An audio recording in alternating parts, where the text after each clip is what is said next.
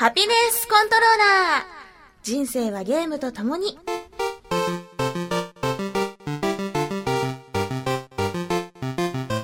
この番組は FPS から美少女ゲーム、さらには洋ゲーまで、私 DJ みすずの生きる糧となっているゲームについてご紹介。今日は早口言葉を練習します。いくよ赤 Xbox360、青 Xbox360、黄 Xbox360、赤マイクロソフトポイント、青マイクロソフトポイント、黄マイクロソフトポイント。そんなちょっと低くらいのゲーマーである私のお気に入りを次々にご紹介します。たまにはゲーム以外のことも話しますが、大体が Z して。今年は、実績ホワイトデーがやってきませんように。ハピネスコントローラーレベル69始まります。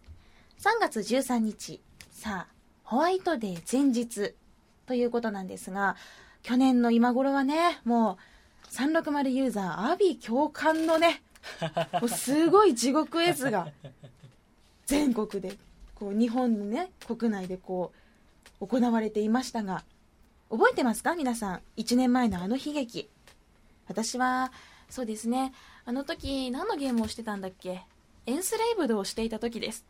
そう、実績が一つ、ポコンと開いたので、よっしゃって。私、ポコンってなったらもうね、QTE のごとく椎茸ボタンを押す癖があるんですけど、もうどんないいシーンでもね、もう申し訳ないけど、で、ポンって押して、で、わどれだけ溜まったかなって、もう自分で分かってるけど、一応数字でも見たいみたいな気持ちでワクワクして、画面切り替えたら、総実績がね、15G になってて、はぁみたいな。はぁみたいな。え、ちょっと待ってって、目をゴシゴシこすって、もう一回やっても、実績がね、なんかどう見ても15なんですよ。え って思って。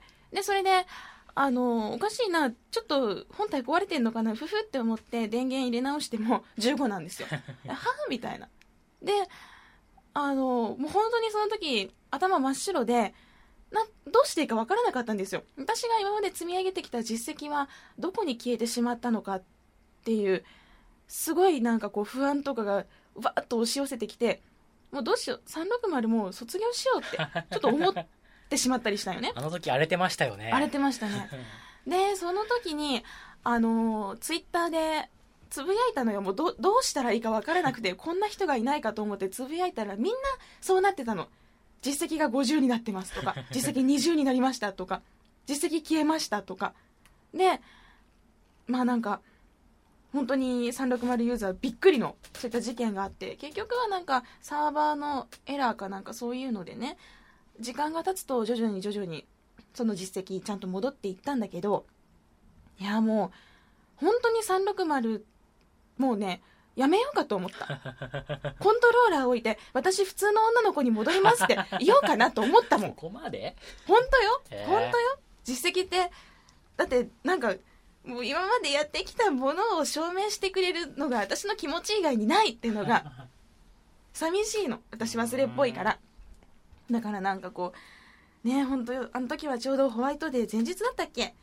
ねもうあと数時間遅れてこれやってたらもう実績ホワイトデーだよとか言ってさ まあちゃんとこう戻ったからよかったけどね今年はあともう何時間かでホワイトデーになるでしょう。ん。うん、ちょうど1年後ですね、それから。そうだね。ちょうどこんな時間だったな。あー。今年はもう何もなくね何事もなく360が遊べるといいなと思います。さて今年はですね、まあ、今のところ実績ホワイトデーやってきてないんですけどいいプレゼント素敵なプレゼントなら届きましたよ。お。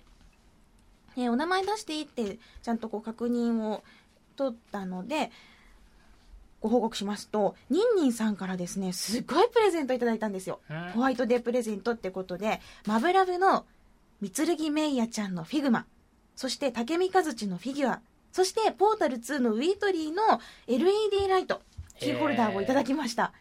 いやーもうこれさすごい喜んで取りに行ったよね事務所に。え、今日来んの？って。そうそうそう。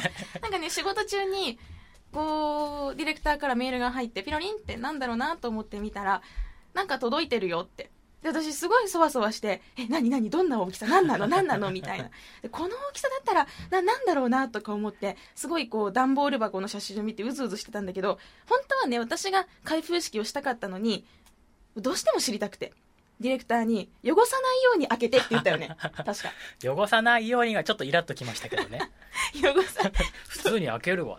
そうそう。汚さないように開けてあの中身の写真を撮って送ってって言ったらですねメイヤちゃんと竹見和地とビートリーがいたんですよ、うん。もうこれは今日収録でも何でもないけど行かねばと思って 普段収録以外全く顔を出さないスタジオに来たとうん。そして受け取ってホクホクして帰りました。いやもう本当に素晴らしいものをいただいてありがとうございます。以前もですね「アサシンクリード2」のエッツヨさんの、えーホットトイズのフィギュアをいただいたりとかしてすごくねもういいものなんですよ。であとね他のリスナーさんにもクラップトラップちゃんいただいたりとかせっかくなのでね今度まあ一応予定にある引っ越しをした時にきちんと360周りに全員飾りたいなと。えらいバラバラですけどマーカスがいてでクラップトラップいてエツヨさんいてしかもエツヨさん一番でかい3 0センチぐらいある。でそれでメイヤちゃんいて竹見和地いてみたいな。すごいバラバラなんですけどでも全部こう360でね会えるみんなっていうことで周りに飾るのもいいかなと思いましたしかしエツヨさんでかいんですよ。なんか前大興奮してたよね。これ8台いたらもうエツヨさんだよ。これ8台並べたらエツヨさんだからって言嘘ってた嘘け。ど違う違う。そうそう。そこはちょっと違うなって後で 冷静になって思った。いやーちょっとこうフィギュアが並ぶ姿を想像するとね胸が高鳴りますね。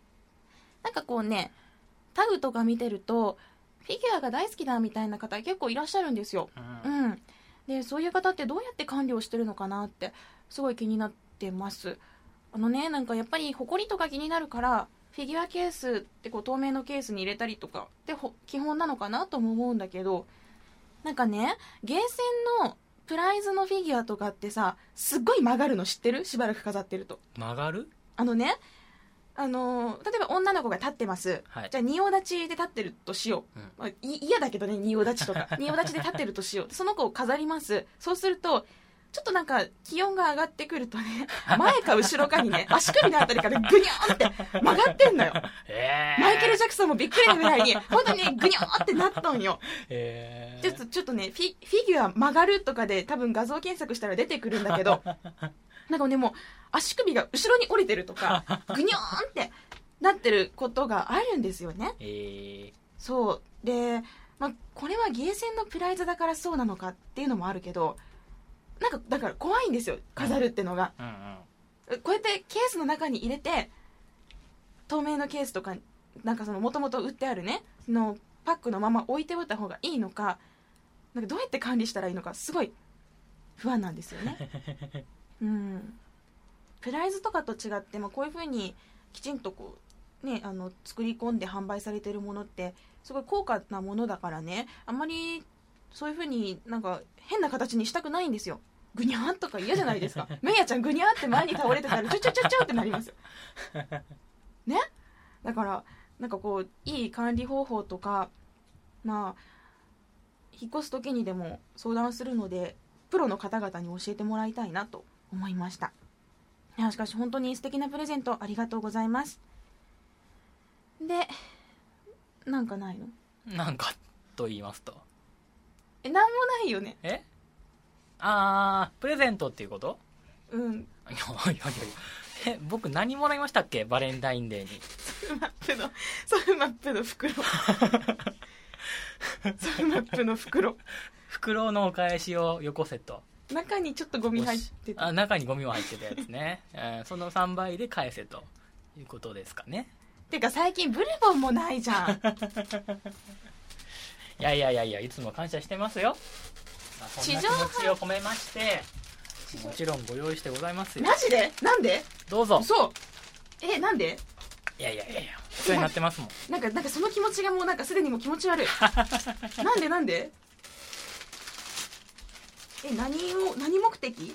私の何を狙ってそんな？ブルボンかよなんで？なんでここでブルボンな？今ロフトの袋に入っとったけなんかなって思ったらハッピーターンとルマンドだよ。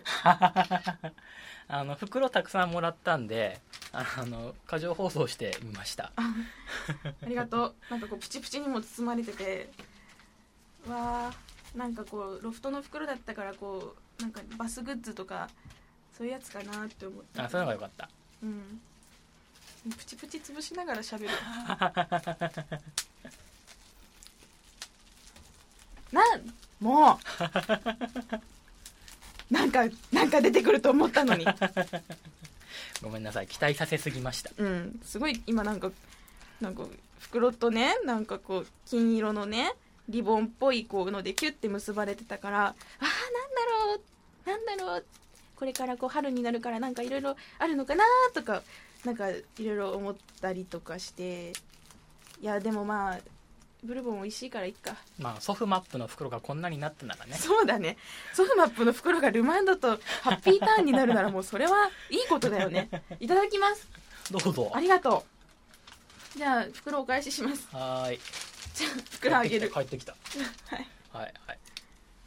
さあというわけでハピネスコントローラーレベル69、えーこれまで通りにね進んでいきますのでぜひ最後までお付き合いください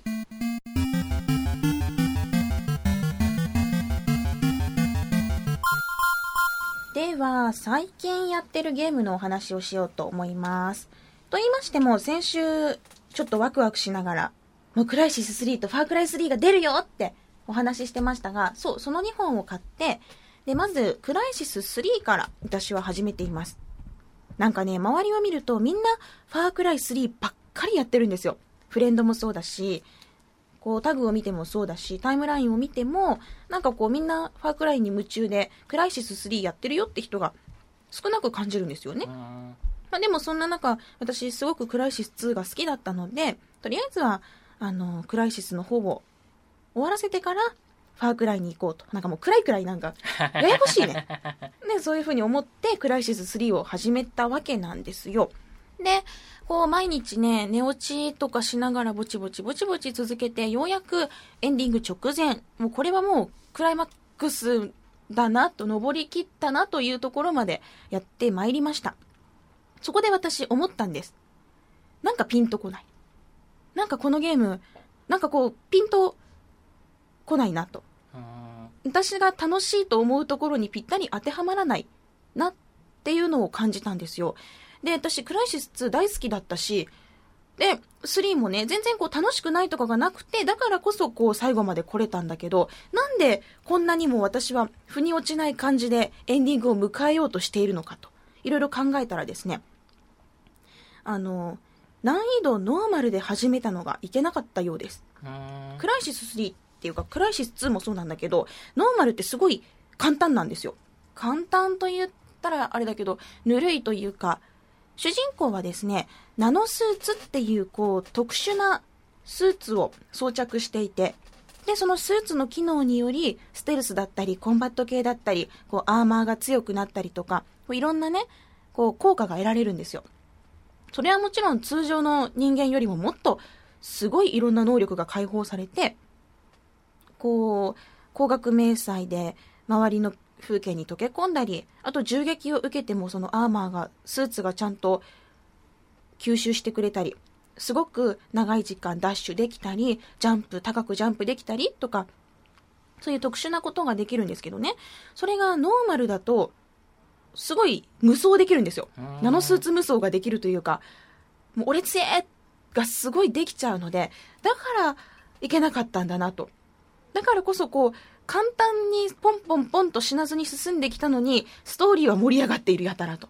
で、自分が入り込めていない。これがピンとこない理由だなと思ったんです。せっかくグラフィックもすごく綺麗だし、で、なんかこう、ね、仲間たちの盛り上がりとかもあるのに、で、それがいいなとは思うんだけど入り込めてないっていうのがすごく残念でね。だから、最初からやろうかなと。エンディング直前まで来たものの、ここでエンディングを見ちゃったらなんかすごいもったいない気がしたんです。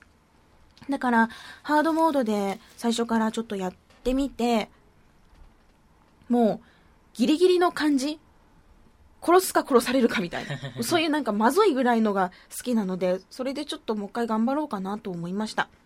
うん。あの、FPS に慣れてる方であれば、多分私と同じように感じるかなと思うので、できればハードでやった方がナノスーツの良さっていうのがわかるんじゃないかなと思います。ノーマルって本当にもうナノスーツが強すぎてありがたみがないんですよ。強くて当たり前、自分が強くて当たり前ってなっちゃうから、ハードだとね、そのナノスーツにもステルスができる時間、アーマーが銃弾をこう、こう、吸収できる量っていうのが決まってて、だからすごいエネルギーとか、そういうやりくりにね、一生懸命になれるんですよ。一旦ここで隠れて、ちょっと、ちょっと待ってみたいな、そういうハラハラ感があるから、まあそれがあってこそのナノスーツの良さかなっていうところがあるので、うん、慣れてる方はハードでやった方がいいかなと思います。まあ、FPS 慣れてない人が手に取るタイトルじゃなさそうだけど、うんでも、クライシス3、うん、すごく楽しいので、その戦闘のね、いろんな遊び方とか戦い方、あと、私が気に入ったのは、武器の中でも、こう、パッケージになってる弓矢があるんですよ。へこのね、弓矢を使う倒し方がすごく好きで、こう、ステルスモードになってる時って、攻撃をすると普通の銃とかだとバレちゃうんですよ。うんでも弓矢だと、弓矢も一緒にステルスになってくれて、バレないんですよ。ーううんん。だから、長い時間ステルスをしながら長い時間弓矢を使って敵をそーっと倒していけるっていうのが楽しくてね。もともと私ステルス大好きだから、こう、そういうこっそりプレイに一生懸命になってるんだけど、これに弓矢が大活躍してくれました。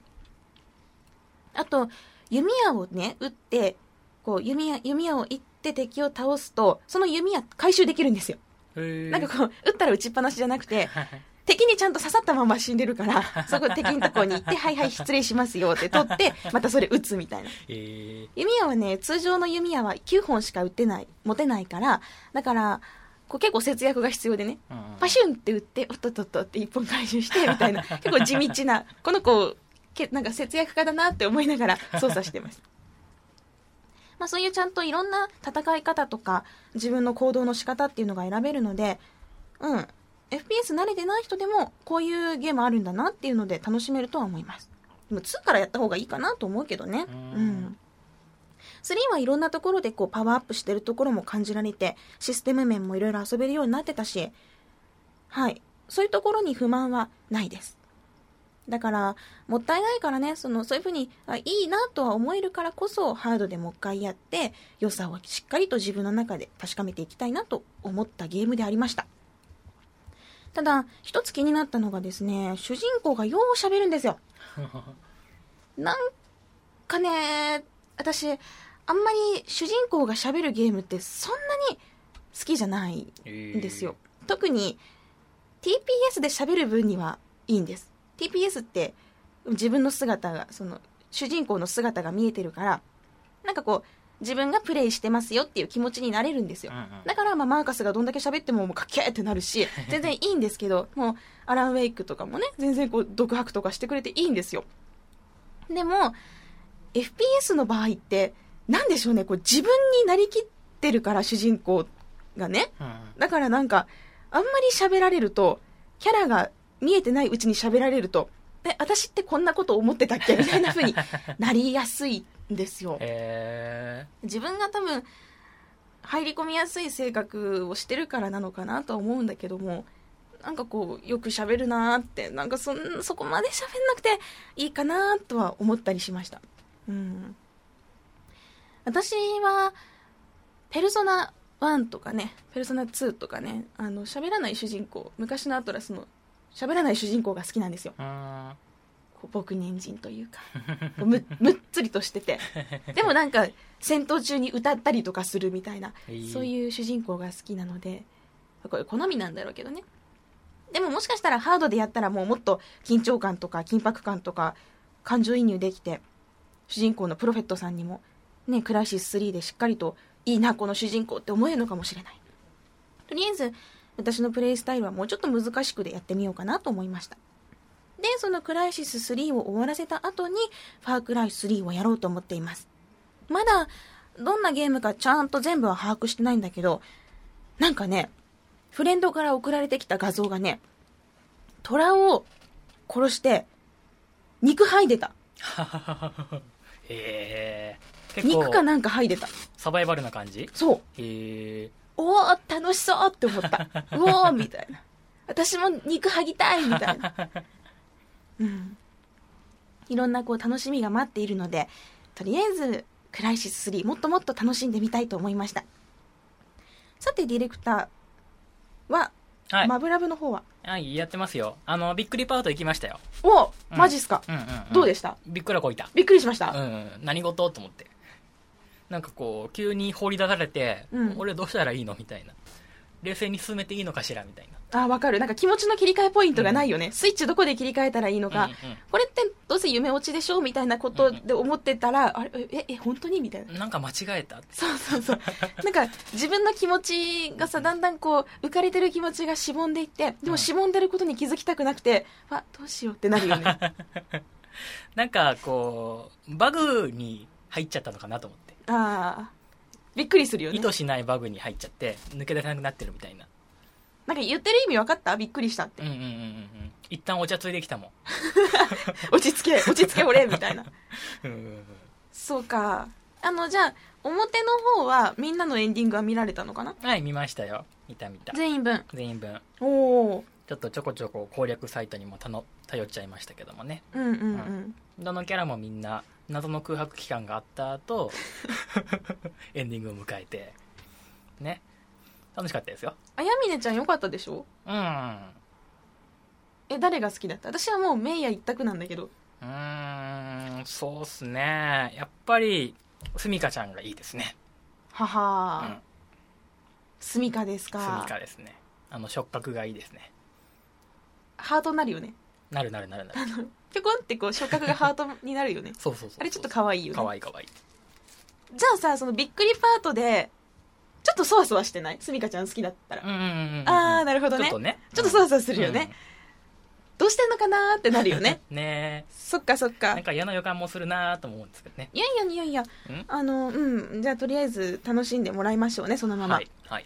長いんで。はい。すごく長いんで。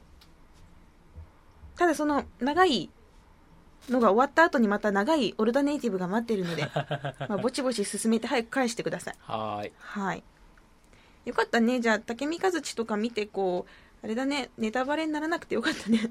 あれまだ見たことないやつがいるけどもと思いましたけどね。でもすぐ会いました、ちょっと会えた。うん、若干ネタバレになった。で 少しだけ。少しね。少しね。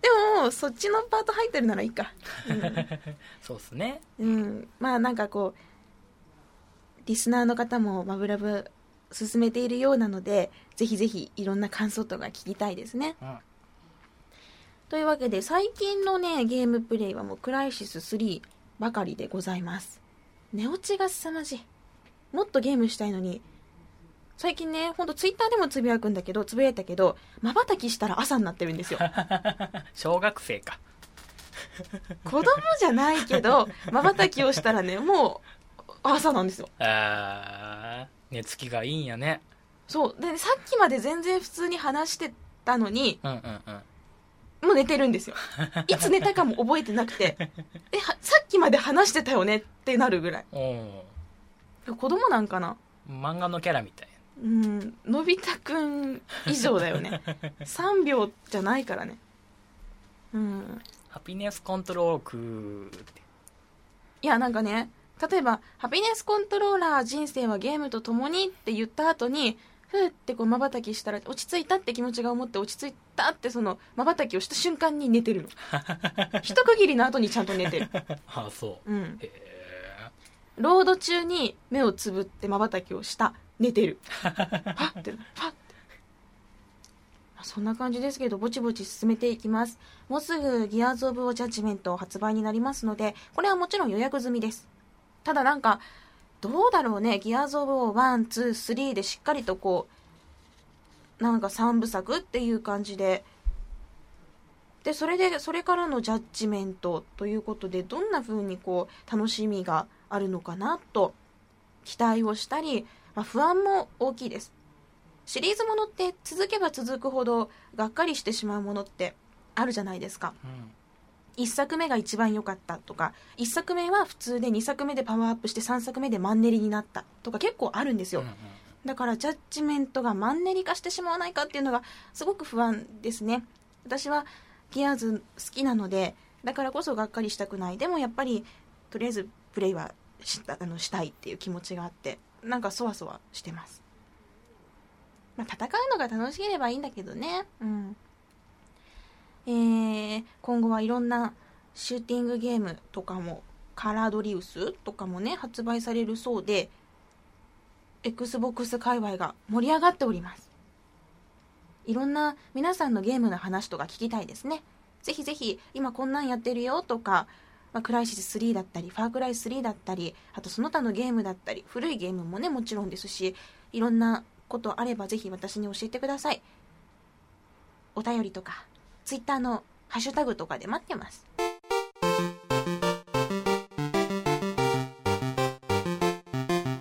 それでは皆さんからいただいたメッセージを紹介したいと思います。最初はボンクラケンさんからです。みすずさん住本さんこんにちは。突然ですがお二人はハクスラ系ダンジョン RPG は好きですか？なんか綺麗なお姉さんは好きですか？みたいな切り込み方ですけど 僕はもしかしたら綺麗なお姉さんよりハクスラ系ダンジョン RPG の方が好きかもしれません。先日そのハクスラ系ダンジョン RPG の円卓の生徒をクリアいたしました。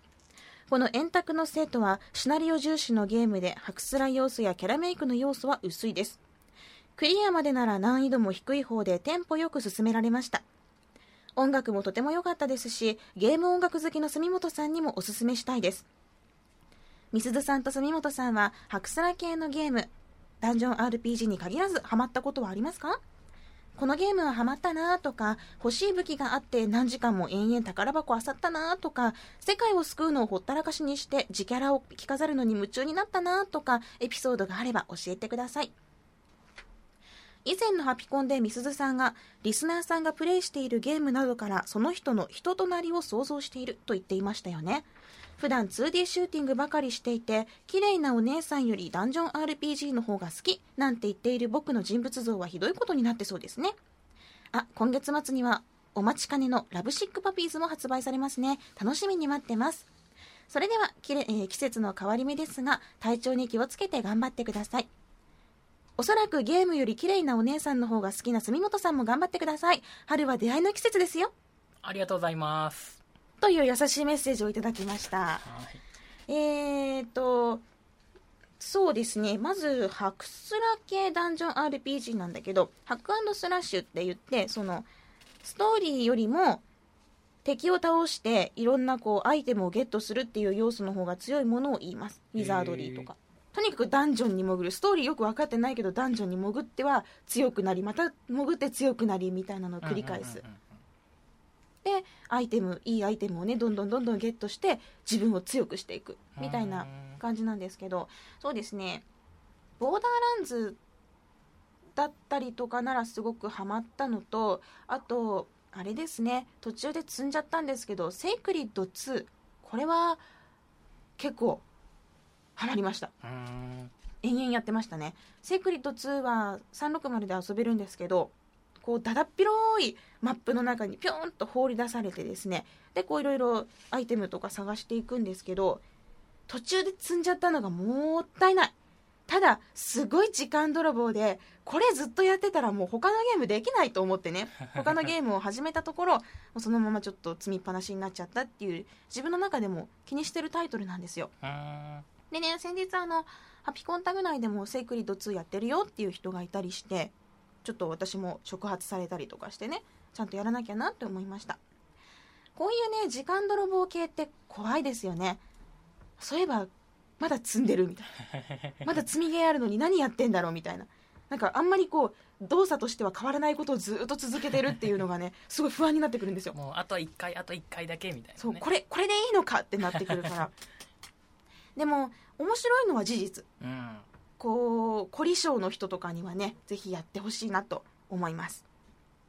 さてさてそしてですねえー、っと人となりを想像するっていう話なんですけどボンクラケンさんはねもう私ラジオネームのボンクラ犬ってその一番下にメッセージの一番下に書いてあるんだけどそれを見なくても最初の2行ぐらい読んだらこれボンクラ犬さんだなって分かるようになりました。なんかこう文章からね癖がやっぱ出るというか、うん。その人っぽい文章だなっていうのがいつもねメールくれるナビーさんとかニンニンさんとかもそうなんですよ。最初の12行読んだらもう誰だって分かる。うん。あとあれだね変な切り込み方だったらこう黒光りさんかなとかね。なんかそういうのあるよね。えー。うん。でボンクラケンさんはねなんかね私むっつり系のイメージなんですよ。失礼かもしれないけれどむっつりスケベだなと。えー。多分そうだよ。綺麗なお姉さんよりもハクスラ系好きって言ってるけどじゃあ実際綺麗なお姉さんが来たらどうするかって言ったら多分飛びつきますよ。みんなそうかもしれない私も目の前にそら岡田君とかいたら飛びつくけど。ちょっと上半身とかちょっとこう見えてったらさシャツ半脱ぎとかやったらピョーンっていくけどさ。まあそんなイメージを持ってます。春は出会いの季節ですよ。ありがとうございます。なんかいいことがあるといいですね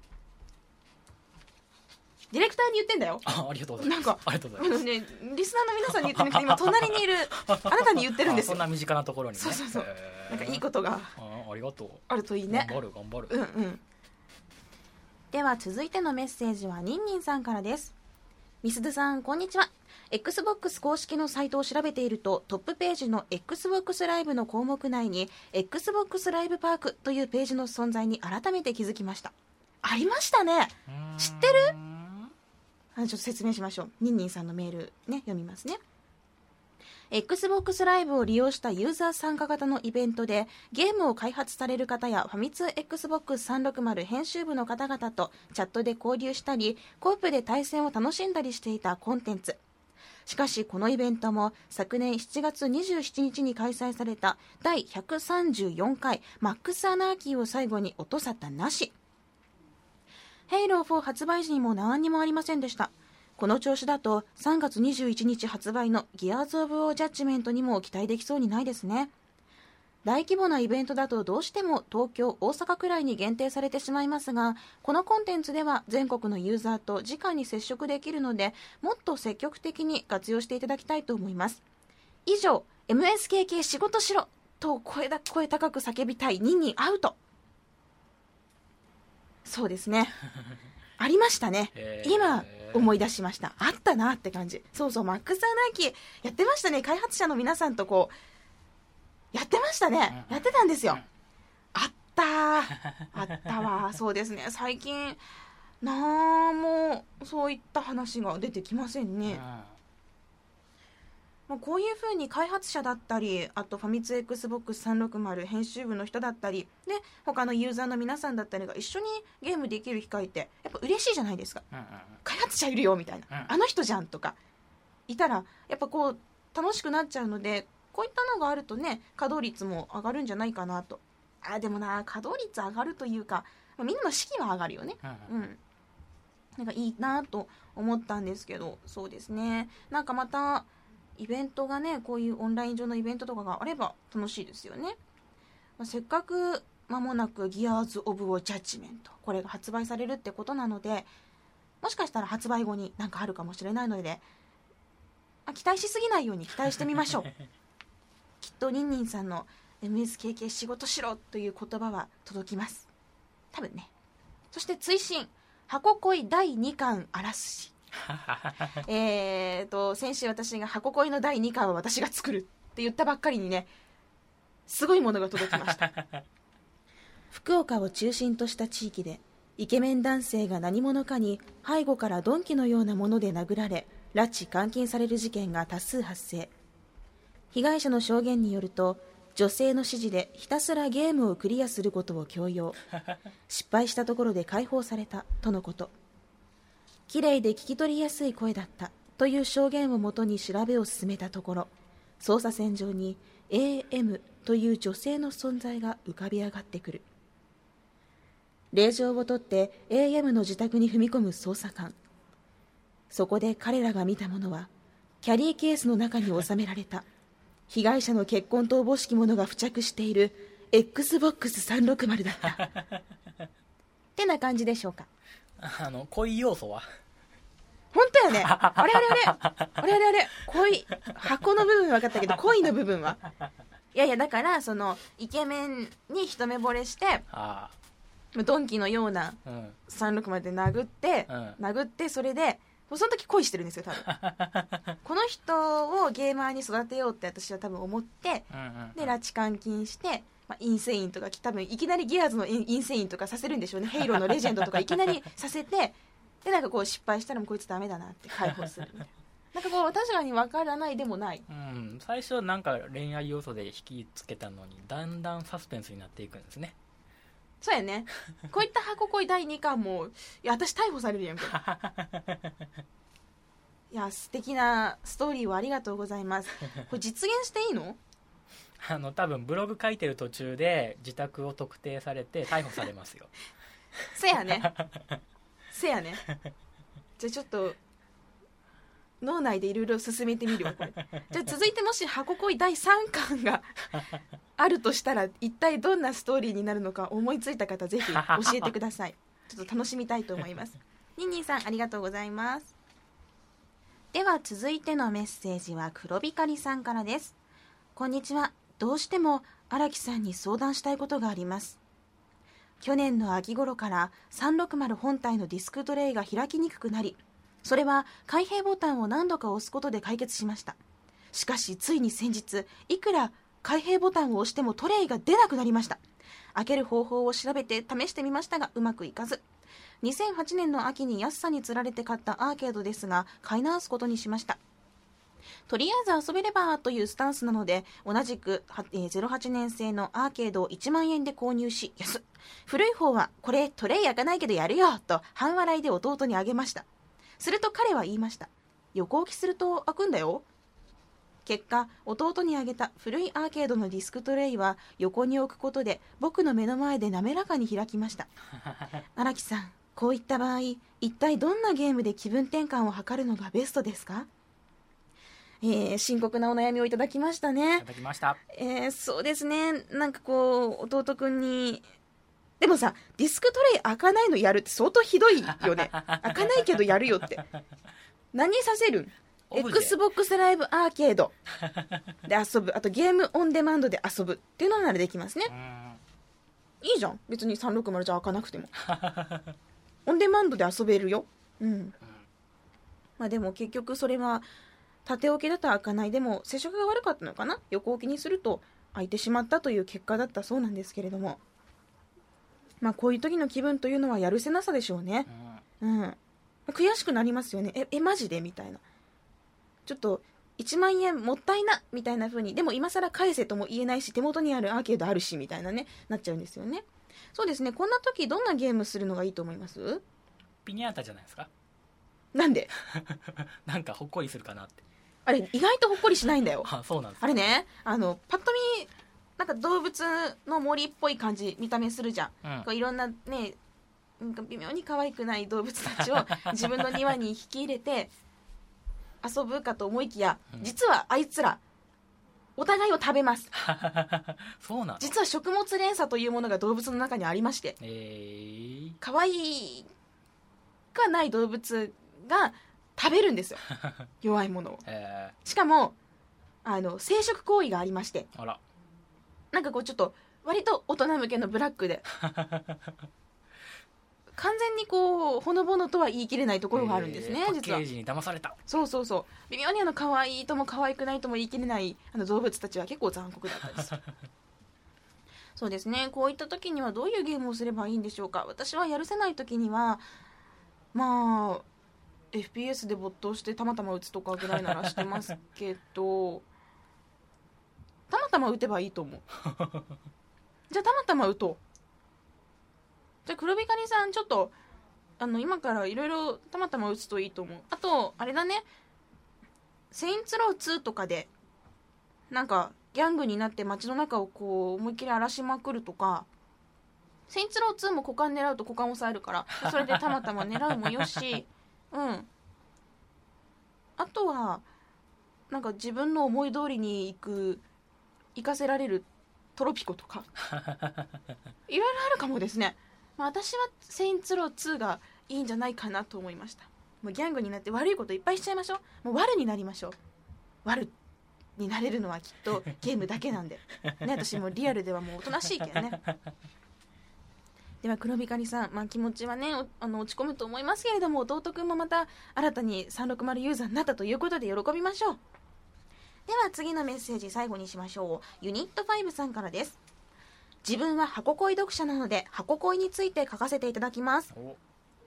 みすずさんディレクターさんにも箱恋をおすすめしますハピコンを知り聞き始めた頃と箱恋の元になったブログを知ったのが同じ時期ということと自分と同じ岡山の方なので自分にはとても思い入れがあります。XBOX フレンズを知ったのもこのブログからです、えー実はですね箱恋って先週こういう本があるって紹介したんですけどブログを元にした本なんですね。うんでそのブログは過去からずっと続いてて今も続けられていますでさてさて箱恋はカエティさんという女性が XBOX360 の初めてのオンラインプレイで後に夫となるメメさんとフレンド登録をするところから始まりおよそ10ヶ月でプロポーズ結婚し夫婦になるまでを女性目線で描いた恋愛ブログの総集編ですヘイロー3やレインボー6ベガスなどでお互いに協力しながらのゲームプレイで気持ちが通じ合っていったり、その気持ちがやがて恋愛へと築いていく心理描写。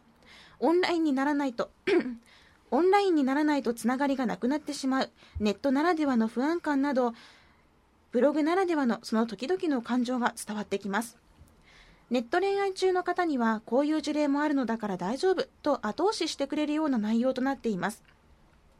本では区切りごとに夫であるメメさんの当時を振り返るインタビューも、えー本では区切りごとに夫であるメメさんへの当時を振り返るインタビューも形成け噛んだ？インタビューって？インタビューも掲載されていて。インタビュー？インタビュー。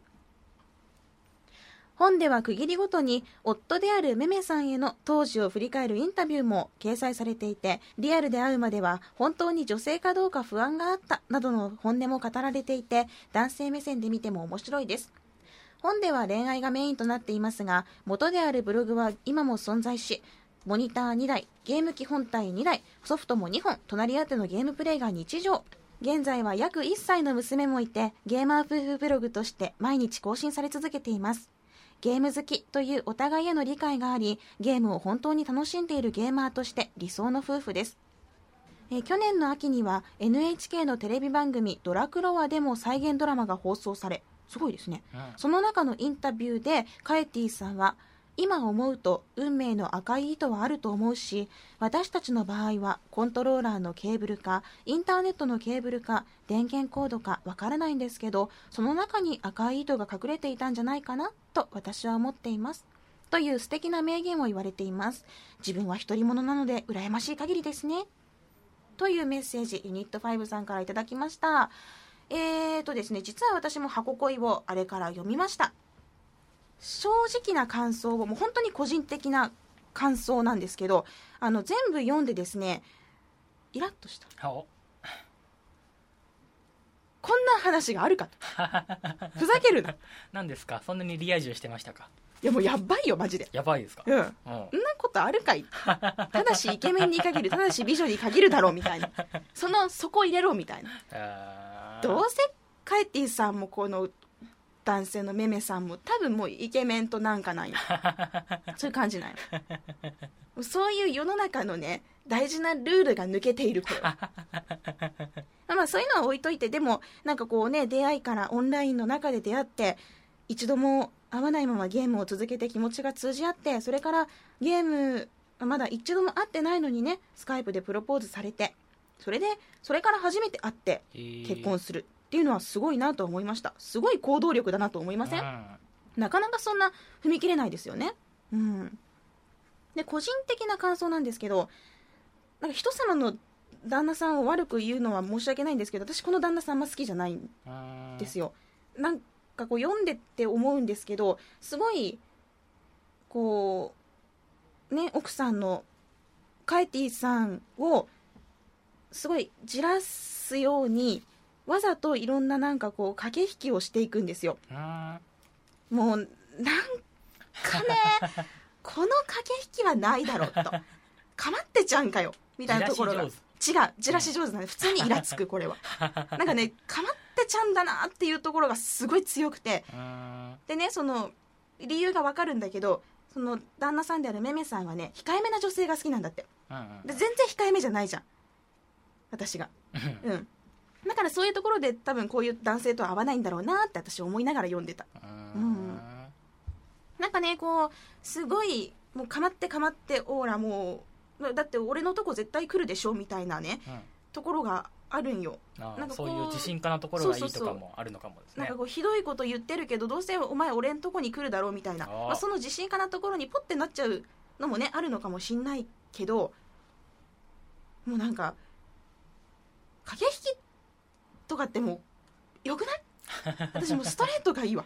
もう駆け引きせんもんもああそう。もうなんかもう好きになっちゃったみたいな。うん。そんな感じのが好きやけんうねん。うん、うん、なんか気づいた？私ロマンチストの人ダメだわ。ただやっぱりすごいなと思うのはその恋愛をしていてそれで今もただ恋愛を続けてますよじゃなくて結婚っていうけじめをつけたところ。うん。これすごいと思いませんか、ううんん、だってなかなかね普通に普通の恋愛をしていても普通にデートをして普通に会って一緒に楽しんでいてもじゃあこの人と結婚しようってなかなかならないと思うんですよ。だからそのなかなか普通には決められない人生に多くても多分3度ぐらいでしょう。そんな結婚という選択肢をねネットの先にいる人と決められたっていう行動力。あと自分の中でこの人がちゃんといいんだって自分にぴったりなんだって思えた決断力っていうのはすごいと思いましたね、うんうん、こういうのは尊敬したいと思いました。まあ結婚する気ないけどね。全然ないけどね。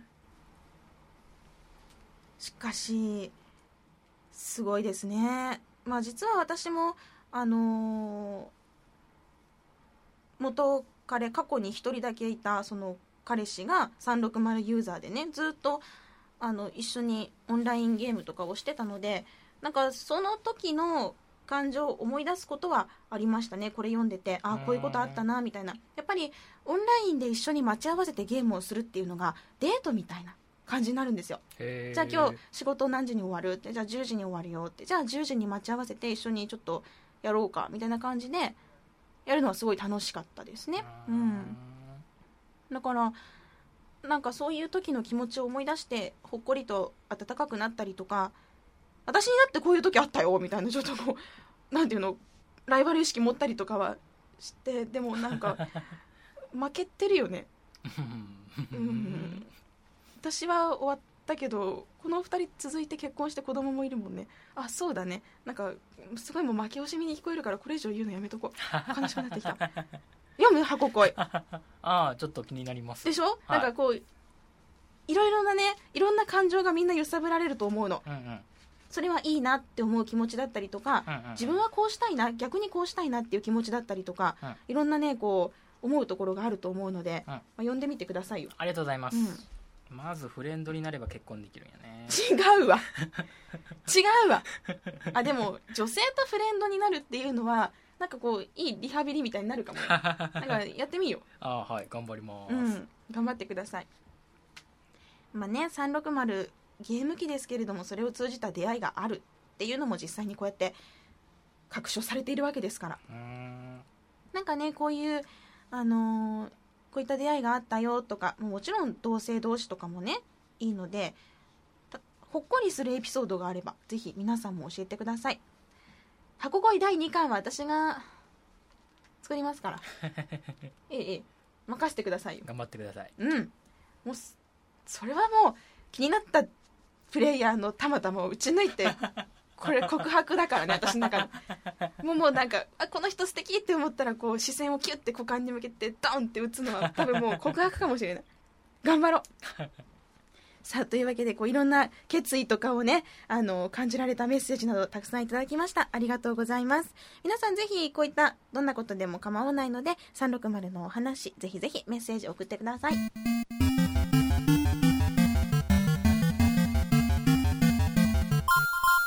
それでは続いてはツイッターのハッシュタグに届いたツイート紹介したいと思います、えー今週はですねやはりハピコン地上波版のお話が結構多かったですね。ハピコン地上波版楽しかったですね。ね。たくさんの方と一緒に今リアルでリアルタイムで聞いてるよっていうのが分かってなんかねこうポッドキャストとはまた違った楽しみ方を感じられました。で、えーこのハピコン地上波版聞いたよっていうツイートそしてメッセージも届いているのでいろいろと紹介したいと思います、えーまずですねランボーさんなんとランボーさんはハピコン地上波出張版の放送日3月8日は誕生日だったそうです。お。えーこれは自分への誕生日プレゼントに違いないと思い速攻でどこでも FM をダウンロードしました。あいにく誕生日だというのに放送時間は仕事だったため最初の10分間ほど聞けなかったのと途中に電話がかかってきたりメールが来たりでじっくり聞くことができませんでした。えーポッドキャスト配信されたら改めてじっくりと聞きたいと思います。とのことです誕生日おめでとうございます。そんなこと全く知りませんでした。ぜひぜひタグにもつぶやいてくださいよ。ね。ね。ね。でもでもね本当に楽しんでもらえたなら嬉しいです。そしてですねナビーさんも、えー地上波版ハピコン聞きましたよと。いつもと同じのようで微妙に違う感じが新鮮で面白かったです。あと番組内でゲームのサンタラをかけられるのもいいですね。ポータルやミラーズエッジやりたくなってしまいました。やっぱり音楽があると全然違いますね。うん聞いてて思いました、えーお話のねトークの後ろに BGM がかかってたりとか好きだよね塊魂、好きですうん。大体かかるよね。あれだったりとか。あと自分がね用意した楽曲をこうよあの聴いてもらっていい曲だなって言ってもらえるのってすごい楽しかったのでまたぜひ地上波版やりたいなと思いました。さてというわけでですねたくさんの方がこうハピコン地上波版の放送中つぶやいていただきました。中には今日どうしても聞けないっていう方もいらっしゃったのでハピコン地上波版とこの69同時配信しよははい。うねそれで楽しんでもらえたらなと思います。お箱恋の話も来てますよ。ヘタレシューターさん箱恋読み終わった。想像外のリア充プリにやさぐれる。あかん。これは参考にならへんそうめっちゃリア充なんよ。えもう3610なんよ。すごかった。ボンクラケンさん箱恋読み終わりました。感想としてはそんな爽やかな話があるかーい。続悪さん箱恋読了。えー文章が軽めで一気に読めた。残念なのはただしという大切な注釈。いな この世の真理が抜けていたということ。そうね。結局ねなんかこう何見てもただしイケメンに限るとかただし美女に限るじゃねえかっていうとこあるよね。うーんなんかさいつも思うんだけどね。あのただしイケメンに限るって流行っとうやん。はい、流行っとうしなんかこうみんな当たり前のように言っとうやん。うん。なんか男は顔みたいに言われとうけどさ、うん。女の子に対してもさネットユーザーって普通にチェンジとか言いようよね。割とひどいよね。ただしナッツショットしない人に限る。それ私省かれるやん。やめてよ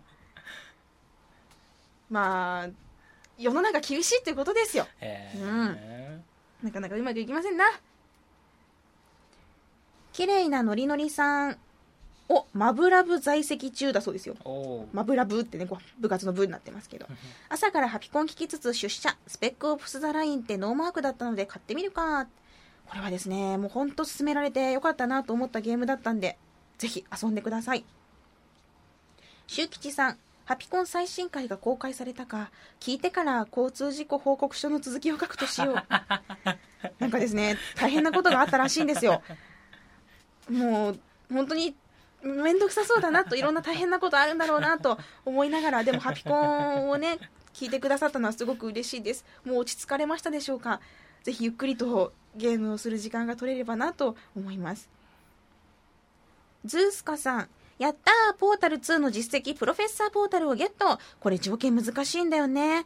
実績950まで来たよ。悔しいですね。なんかこう自分のし知っているゲームを他の人が実績いっぱい取ってるとこうムって私もやりたいってなってしまうので。あのポータル2はねちゃんと一人団子を押してねコントローラー2つつなげて画面分割でちょこちょこやったりしてますよ。一緒にやってくれる人いないんだもん。いいじゃん別にセルフ談合でもでもね。セルフだとちょっと厳しいところもあるので、まあ、そこら辺はフレンドさんとかにお願いしないとなと思ってます。セルフ談合楽しいよ。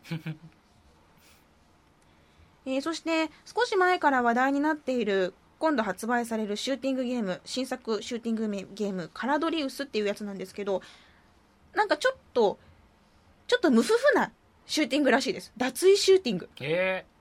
うわ反応した今。まあちょっといつもなんかすごいあっさりしたディレクターの反応がえーってこう。ー、何何？なんか走行が剥げていくと？いやなんか私もまだツイッター上しか見てないんだけど、ん。ボスを倒すとご褒美とかっていうのがガッキーさんがおっしゃってますね。出ますねこれね。でなんかね白熊さんもノリノリなのかな？結構このボンクラケンさんもフェリオス以来の脱衣集ですよ。買っちゃいましょうって 全然わかんないんですけどなんかノリノリになってらっしゃるのでいいいいんじゃないかと。諸広さんマブラブで名ヤを選択してきたはずなのにミコトエンドって。これ逆に難しくないですか？ええでも選択肢分かりやすあれ？なんでだろう？逆にもう本当に訳が分からなくて面白いです。次こそはメイヤちゃんを見てくださいピオリオッサンさん。車で仕事に向かいながら聞く、えータウで見かけるのなんかこう珍しい感じがしました。仕事でね車の中で聞いてもらえるっていうの嬉しいですね。ハピコンって本当通勤中に聞くって方多いですよね。それで仕事が頑張れるのであればとても嬉しいです。そして、ジェイドさん、この間の地上波放送をきっかけに、ハピコンのポッドキャスト第1回を聞いたけど、初回からやっぱり Z 指定だった。ありがとうございます。地上波放送からハピコンに、ポッドキャストに来ていただいたんですが、これがっかりされてないといいね。顔文字がちょっとこう、汗かいてるけど大丈夫かなって不安になってしまった。できればまた続いて聞いてもらって、この最新回まで追いついてもらえたらなと思います。あ、これいいな。モガッサさん。PS3 のトルネにはトロフィーが用意されてるんだから外部のサービスである Hulu は無理でも自社のサービスである XBOX ビデオとかには実績つけてくれてもいいんですよマイクロソフトさんと思ったりはします。へえトルネってトロフィーあるんだ。へ私 PS3 本当に知らないんですよ。どこで電源入れるかも知らないもん。本当本当なんかねあのまあ仕事とかで見ることがあるんですよね PS3 ーこれどうやってつけるのって言いましたから、ね、これどこの情弱だよって。びっくりだわ。では最後に素敵な格言を紹介してツイッターのハッシュタグ紹介終わりましょう、えー、ワット JP さん。積むは一時の恥。買わぬは一生の恥。ということわざがありましてのかっこありませんいやーこれもすごくね こう心の中にストンと落ちてきた言葉でした。積むは一時の恥。そう買わぬは一生の恥。しかしずっと積んでいる私は一時どころじゃない恥を犯し続けている。うんしかしもうまあねあの買わずに悩むよりは買って悩んだ方がいいかなと思うのでこれからもたくさん買っていきたいと思います。さあというわけで今週もたくさんのメッセージそしてツイートありがとうございます